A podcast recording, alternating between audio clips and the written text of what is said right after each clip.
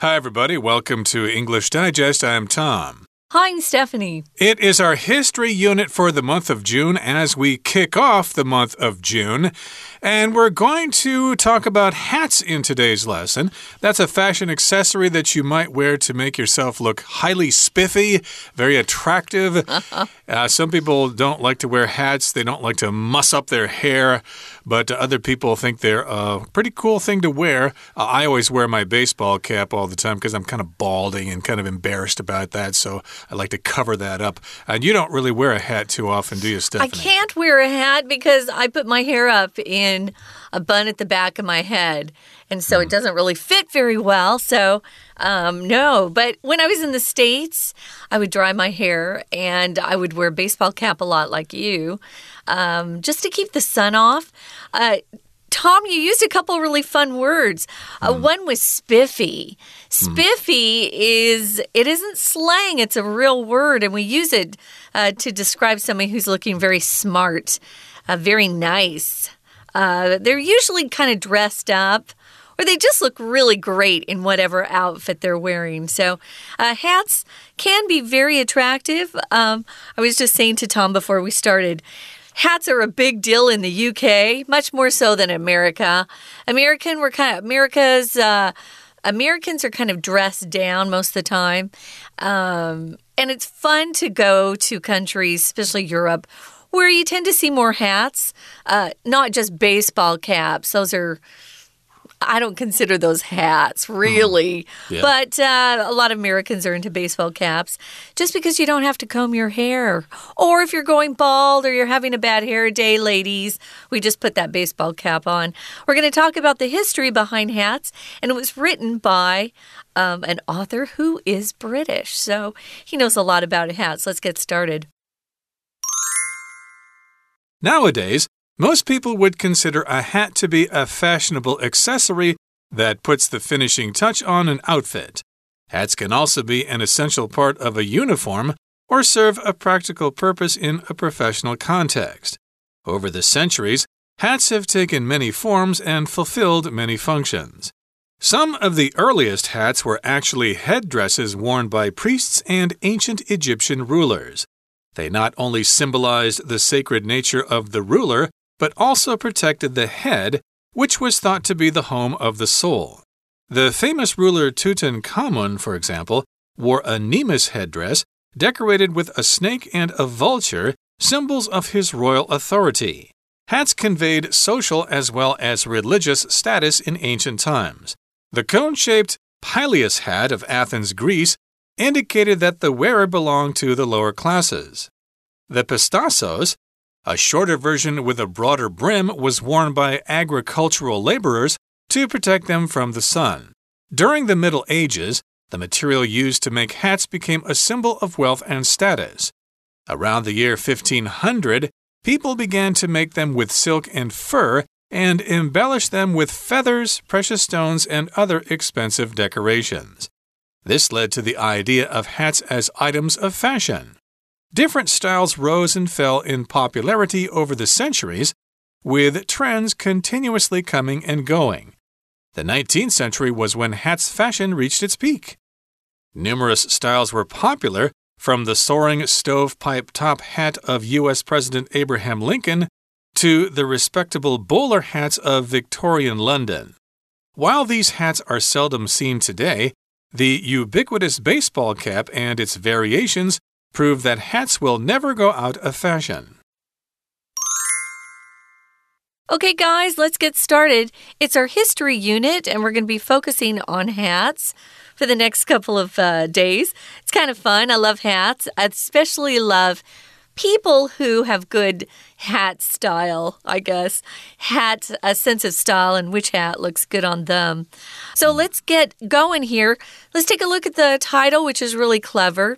Hats off is a phrase we use to say congratulations to somebody. Maybe you scored 100% on a test and your friend says hats off to you or hats off uh, for scoring the best you've ever done in this class. Hats off. For or to someone you can say hats off to tom for showing up on time. He's on time every day. So hats off for hats. We're going to be talking about the history of hats. I should mention that we do have hats and we do have caps. Caps, of course, are informal, like a baseball cap or a driver's cap or a newsboy cap, etc. And hats, of course, are more formal. So here in the first paragraph it says, Nowadays, most people would consider a hat to be a fashionable accessory that puts the finishing touch on an outfit. Okay, so that's what people consider a hat nowadays. Uh, they consider it a fashionable accessory. An accessory is just something you add to your clothing to put that finishing touch on it. A finishing touch just means the last little detail that you put on to make it perfect. And an outfit, of course, is a set of clothing. So if you wear a suit with a jacket and trousers and a tie and stuff like that, maybe wearing a special kind of hat would put the finishing touch on your outfit. Right, and that's always nice. Uh, accessories include things like earrings, necklaces, ties, belts. All those things are just little extras that make it look like your outfit is complete. That you look like you're really pulled together, you look good. And those hats are one of these finishing touches that are popular. Hats can also be an essential part of a uniform. Tom was talking about some of the caps out there that are part of uniforms. If you're a driver or a chauffeur, they often have those kind of caps that look like police caps to us in America. Our mm. police mm. wear those. Um, or maybe you have a, a hat because it serves a particular purpose. So here it says it serves a practical purpose in a professional context. Context is a word we often we he we hear when we're learning English or another language they'll often say, well, in this context, this word means, because sometimes words have different meanings. So, context is kind of the setting of something or the circumstances or uh, the surroundings, some sort of uh, of idea that gives you a, a, reason why you would believe a certain thing. So it's kind of its background here. So uh, we're going to be looking at hats in different um, contexts today. Some are for, we're going to look at the professional use of hats, some are more casual, things like that. Uh, exactly. It's just a professional situation. And over the centuries, hats have taken many forms and fulfilled many functions. So here we've got the verb to fulfill, which means to complete something, to be a part of that thing. So, of course, we have different kinds of hats over history. And yes, indeed, they have been used or they have fulfilled many functions. Now, here in the next paragraph, it says some of the earliest hats were actually headdresses worn by priests and ancient Egyptian rulers. Now, here we've got the term headdress, something that's put on the head to decorate the head. And of course, uh, when we think of headdresses, of course, the first thing I think of is the, the American Indians right. with uh, those feathers on sure. their heads especially uh, chiefs in the uh, Dakota Nation, yeah, they're the beautiful. Sioux Nation. Uh, mm. Yeah, those are headdresses. And uh, we've got headdresses worn by priests and also ancient Egyptian rulers. So if you see some pictures of ancient Egyptian rulers, yeah, they've got those interesting headdresses on their heads. Yeah, they can be quite elaborate, quite. Um, uh, decorative and very beautiful. They not only symbolized the sacred nature of the ruler, but also protected the head, which was thought to be the home of the soul. Um, I know even some religions will have a head covering because uh, they want to protect that head and has a religious significance. So if you symbolize something, you stand for something. Uh, we know that the dove symbolizes peace, a red rose symbolizes love, romantic love, things like that. So these headdresses actually had a symbol to them. So the head was sacred, but they were also, uh, these hats were supposed to protect the leader. Uh, so here's a famous example. Why don't you go ahead, Tom, talk about that? Okay, well, the famous ruler Tutankhamun, for example, wore a Nemes headdress decorated with a snake and a vulture, symbols of his royal authority. So, if you look for that picture that they dug up, or that uh, object they dug up from uh, Tutankhamun's tomb, which I believe was discovered in 1932. It's a gold and it's got those black stripes on it. So that thing that uh, King Tutankhamun is wearing is called a Nemes headdress and it was decorated with a snake and a vulture, which were symbols of his royal authority.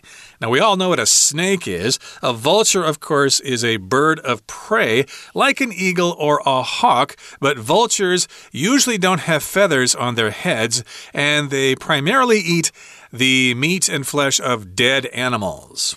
Yeah, if you've ever, um, I don't know, been in the car going on the highway in America, there's large stretches of land where no one lives, and you'll see sometimes see these uh, these vultures circling around, and you think, uh oh, something something's died, something's dead out there that they're going to go get. So this uh, Tutankhamun, he was a pharaoh. That's what we called kings back then. He had quite an elaborate headdress. I wouldn't want anything that had uh, that looked like a snake or a vulture on my head, though. I have to be honest. Both of those seem to be kind of uh, evil symbols, but they were symbols in that particular culture of his royal authority or power. We're going to continue talking about hats, guys, but first, we're going to take a quick break and listen to our Chinese teacher. 听众朋友，大家好，我是安娜。我们今天要带大家来看帽子。 对呀，帽子就是让自己变得比较漂亮、比较帅的一种时尚配件喽。所以，我们一开始要先看一下，到底帽子要用来做什么？其实不是只有当时尚配件啦。请大家来看一下第一段呢，像帽子也可以当成制服的其中一部分，或者在一些专业环境当中就一定要戴帽子嘛。所以，其实从古至今好几百年来，帽子就是有很多不同的 functions。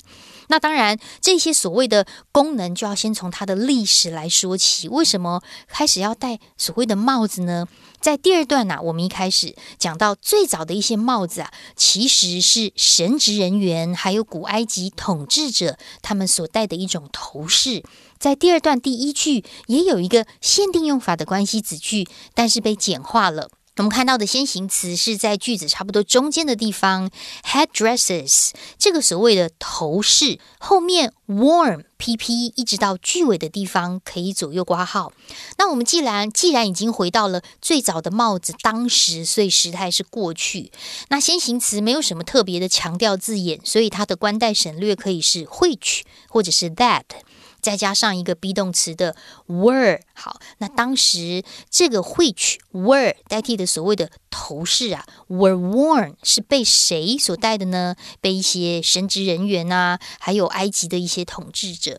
好，那么接下来我们就提到它的历史，就继续说喽。其实当时这种头饰啊，不仅仅象征着统治者的一种神圣的天性，那另外还可以保护着被认为是灵魂所在的一个地方，就是头这个地方。头部，所以同样在第二句的这个里呢，我们第二段第二句看到一个补充说明的关系子句，先行词是逗点前面的 the head 头，头怎么样呢？逗点之后再补充说明 which 代替前面的这个所谓先行词头，那在当时是被大家认为是灵魂所在的地方。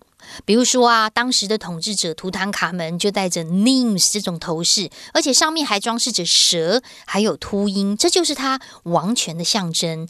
同样，在第二段第三句这个地方也有限定用法关系子句，但是同样被简化喽。先行词是 a Nemes headdress，就是所谓的 Nemes 头饰。后面从 decorated 到句尾可以左右挂号，但是关系词的 which 或者是 that 跟 be 动词 was 都被省略了。We're going to take a quick break. Stay tuned. We'll be right back.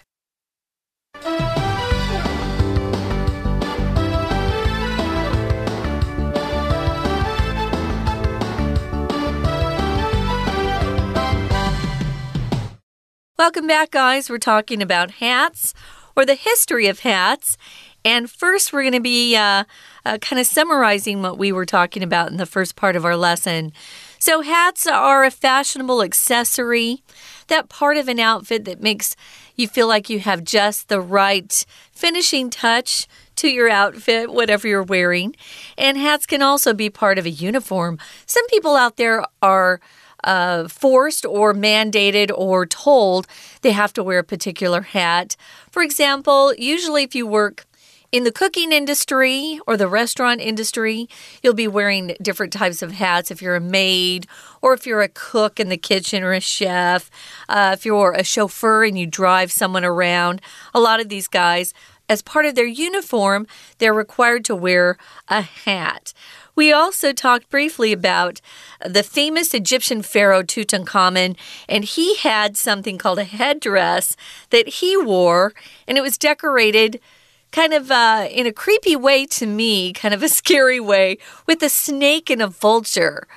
Which uh, those two types of creatures seem to be kind of evil to me, but in his particular culture, they were symbols of his authority and kind of symbolized or proved that he was a, a king, a ruler, a pharaoh. Pharaohs are kings. Okay, let's move on now to the third paragraph. Here it says hats conveyed social as well as religious status in ancient times. So basically, yes, indeed, they told people someone's social status and their religious status or standing. Uh, for example, we've got the cone shaped pileus hat of Athens, Greece, and that indicated that the wearer of this hat belonged to the lower classes. So it was cone shaped. It might still be around, actually, but uh, back in ancient times, of course, uh, it was called the pileus hat. And yes, indeed, it was cone shaped, uh, wider at the bottom and narrower toward the top. I don't know if it was really pointed at the top, but it was still coin, excuse me cone shaped, not coin shaped, cone shaped. Uh -huh. And yes, indeed, it um, it uh, symbolized or represented that the wearer was of the lower classes, that they weren't royal or they weren't well to do. Now, there's another hat here, the Petasos. It was a shorter version of the Pileus hat with a broader brim. Brim is a word we'll often use when we're talking about hats. That's the edge of the hat, the edge part of the hat. It goes around the bottom of the hat, the brim. Some people who like to protect their faces from the sun will be looking for a hat with a really wide brim. Um, those are the best if you want to keep the sun off your face, ladies. And these were worn by agricultural laborers. Agricultural means having to do with the raising of food, could be crops or some sort of agricultural animal like a cow. Uh, or pigs. You know, those are all agricultural things uh, that you're associated with. So you could be working on a farm, or maybe you worked in. Um, uh, you worked for a farmer and it was time to harvest those crops, you might show up with a petasos on your head. That was to protect you from the sun. I should mention a brim goes all the way around the hat, but if it's just the part that sticks out from the front of a baseball cap, we tend to call that the bill because it looks like the bill of a duck. Uh, if you can imagine the mouth of a duck sticking out like that, uh, that's the bill of the hat. But again, yes, they had to wear these hats to protect them from the sun. And during the Middle Ages, the mm. material used to make hats became a symbol of wealth and status. So, yes, indeed, you can make uh, hats from cotton, but that's pretty common. It's uh, not really expensive, so you can't really show off with a hat made out of cotton. But if you used special materials, then that would be a symbol of your wealth and of your status, or status. You could pronounce that both ways. And of course, people, um, as they made more money or uh, just, you know, were lucky to be born into a higher social class, uh, they wanted to show off. Uh, that class they were in. So they would wear things that people would know cost a lot of money. So the material started to uh, change for the for the making of hats. They were making them with silk and fur and things like that. And then they would embellish them or decorate them with feathers, precious stones, anything that would show off that wearer's uh, wealth were welcome. So, this was during the Middle Ages that the material used to make hats changed. Now, around the year 1500 is when people were starting to embellish them. Embellish means just to make something um, prettier. You could use it to, to make it more attractive. Uh, if you're making a statement, sometimes they'll use that word to talk about someone who's um, telling a story or making a statement to say the court or the police. Um, they'll embellish a story by adding extra details, and sometimes those details are not true. Mm. So no notice how we use that. Now decorations is our vocabulary word we decorate lots of things in our lives. You could decorate your home, you could decorate a Christmas tree, you could decorate the outside of your house. You can decorate lots of things, and we call the things that we use to decorate with decorations. So uh, they were certainly decorating those hats back in the day. Indeed. And here in the final paragraph, it says this led to the idea of hats as items of fashion. So before that, hats were just worn for practical purposes mm -hmm. uh, to symbolize the king and his authority, or to be simply worn by laborers who were working in the sun and did not want to get their heads sunburned or get sunburn on their faces and stuff like that. But uh, later on, of course, people thought, hmm, I think hats can be kind of uh, something to show off with. So they became items of fashion, and different styles rose and fell in popularity over the centuries, with trends continuously coming and going. So, indeed, we've got different styles coming and going. Sometimes it's popular, sometimes it's passe. And then, of course, these styles and these trends continuously came and went out of fashion. So here, continuously is an adverb. It just means without stopping, okay? Uh, if you're driving your car in rush hour traffic and you want to change lanes, you might say something like, Oh, I can't change lanes because the scooters are continuously coming. I just don't have a chance to change lanes. Or, you know, Taiwan, especially in Taipei, we're used to uh, continuously having to put up with a lot of rain, especially in the winter. So, um, yeah, these trends were continuously coming and going, as they do today as well. The 19th century, that's 1800s, was when hats fashion reached its peak. If you reach a peak, it just means you come to the most popular point of something where something is the highest in whatever you're talking about. You could have a peak peak on a mountain, which is the the pointed top of a mountain, but here we're talking about when something was the most popular. So that's when hats fashion was really big, you could say. Numerous styles were popular from the soaring stovepipe top hat. Lincoln used to wear that in America. Uh, you've probably seen that really tall hat. Um, it's worn also for those who know uh, British history around uh, when the industrial age was taking uh, taking over. I know I, I uh, watched a video. It was a movie called North and South, and the star in that would wear a stovepipe hat. So they weren't just worn in the U.S. So here we've got soaring. If something's soaring, it's moving upward. Um, sometimes we use soaring to talk about prices or the temperature rising to a really high um, level. So, yeah, it was a soaring stovepipe hat. I don't know how they kept those on. They probably hit their heads a lot um, if they were tall guys because those hats were about a foot tall. Yeah, it's kind of silly. You'd really have to walk careful uh, in order not to have it fall off your head. And of course, we got respectable bowler hats of Victorian London. I think those are the hats with the brim around them and it's round on the top, uh -huh. and they uh-huh. were respectable, which means if you wore that cap, you were a respectable person. People should respect you. You were a position, you were in a position of power and authority, or you were rich or whatever. And that was during the Victorian era in London. And while these hats are seldom seen today, the ubiquitous baseball cap and its variations prove that hats will never go out of fashion. If something's ubiquitous, it's all over the place. Like yellow taxis are ubiquitous here in Taipei, and of course, lots and lots of people wear baseball caps because they're just oh so convenient. Uh, they can shade your eyes from the sun very easily. They sure can. Well, one person who uh, will tell us a little bit more about hats. I don't know if, if our English teacher actually wears them. We'll have to mm. check in. But right now, we're going to listen to a little more explanation and then we'll be back. 所以，我们刚刚第一段提到帽子的功能，第二段就稍微说一下一开始为什么要戴帽子啊？其实跟宗教有点关系。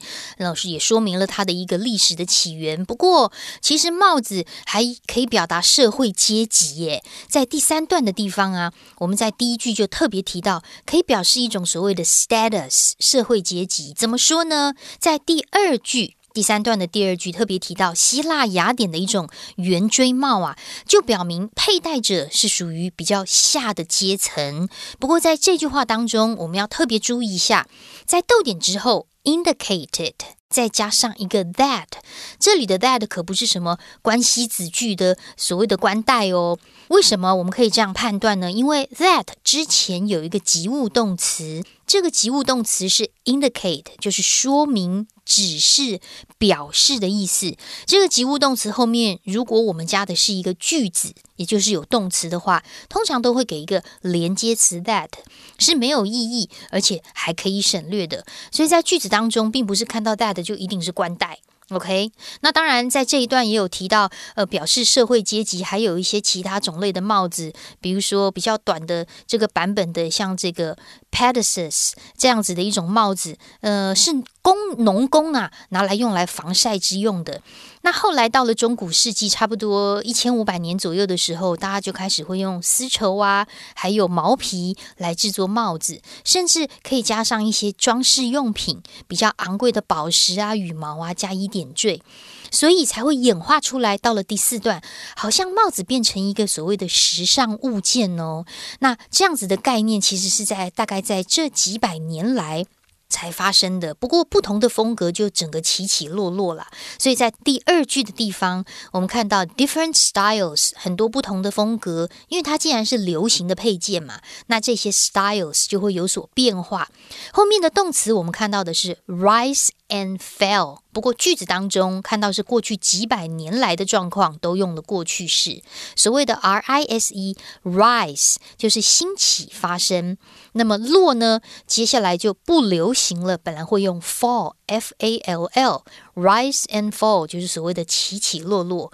可是这句话还不单纯哦，因为后面有一个介系词逗点之后 with。附带的状况是什么呢？附带的状况是 trends，这些潮流 continuously 一直持续不断的 come and go。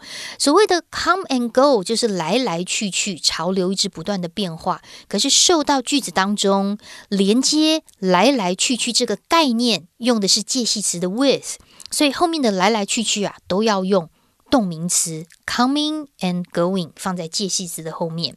好，那当然到后面的十九世纪的时候，帽子的时代就达到巅峰啦。然后很多总统啦，甚至一些什么维多利亚时代的这种这个圆顶帽啊，都出现了。我们文章看到最后面这一句话，虽然这些帽子在现在已经比较少见，但是我们随手都可以见棒球帽啊，还有其他的帽款，其实就证明了帽子是永远不会过时的。最后一句话，这里我们看到，首先第一个 while 是连接词，也就是 although 的意思，而最后面句子当中，我们看到的是 prove something，证明了一件事，什么事啊？从最后面 that hats will never go out of fashion，这整个我们可以用中括号，因为它其实是 prove 证明的受词，也就是说。proof 及物动词后面的 that 是一个可以省略的连接词，它加上的是受词，在这这里的 that 可不是关代哦，跟我们刚刚提到第三段第二句 indicate that 是属于同样的句型。以上是今天的内容，我们明天见，我是安娜，拜拜。That's it for today, everybody. Thanks for joining us, but uh, please join us again next time when we continue to talk about hats. Please join us then. From all of us here at English Digest, I'm Tom. I'm Stephanie. Goodbye. Bye.